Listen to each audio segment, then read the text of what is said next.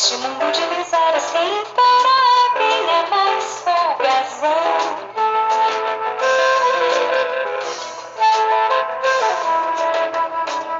Quem sabe tapejar pelos requebros de suprema perfeição perfeição. É quem sabe tapejar pelos requebros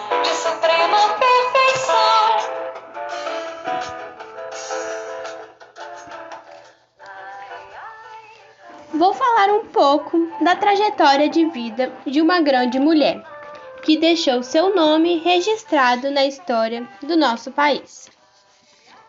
Chiquinha Gonzaga, como é conhecida, mas seu nome de batismo é Francisca Edviges Neves Gonzaga.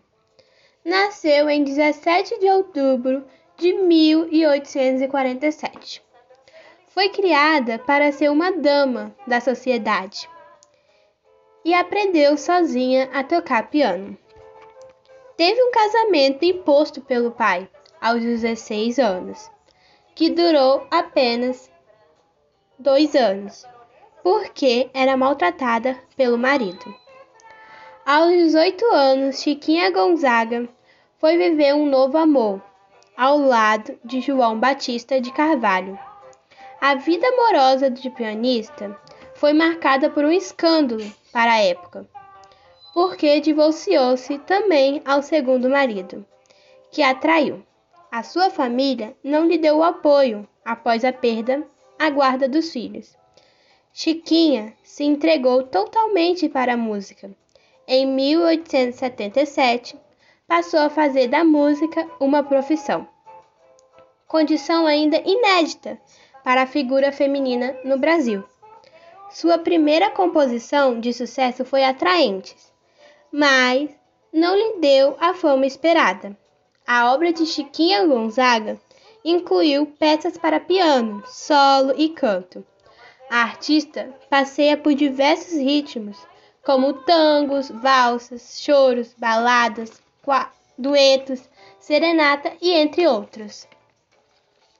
A última imagem registrada de Chiquinha Gonzaga foi uma foto tirada em seu aniversário, de 85 anos, e morreu aos 87 anos, em 28 de fevereiro de 1935.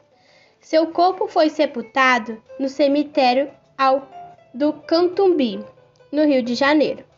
Chiquinha Gonzaga foi a primeira mulher a reger uma orquestra, mas sua trajetória como cantora e pianista só foi reconhecida perante a sociedade brasileira após sua morte.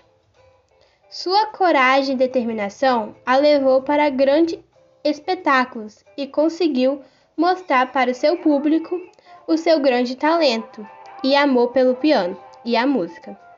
Infelizmente, não conseguiu receber todo o reconhecimento que lhe era merecido.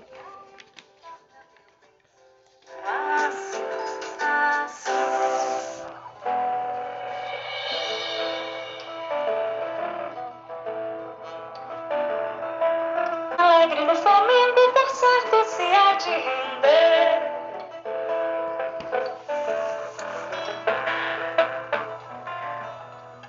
Não resiste com certeza, com certeza, esse jeito de mexer, de mexer. Não resiste com certeza, com certeza, esse jeito de mexer.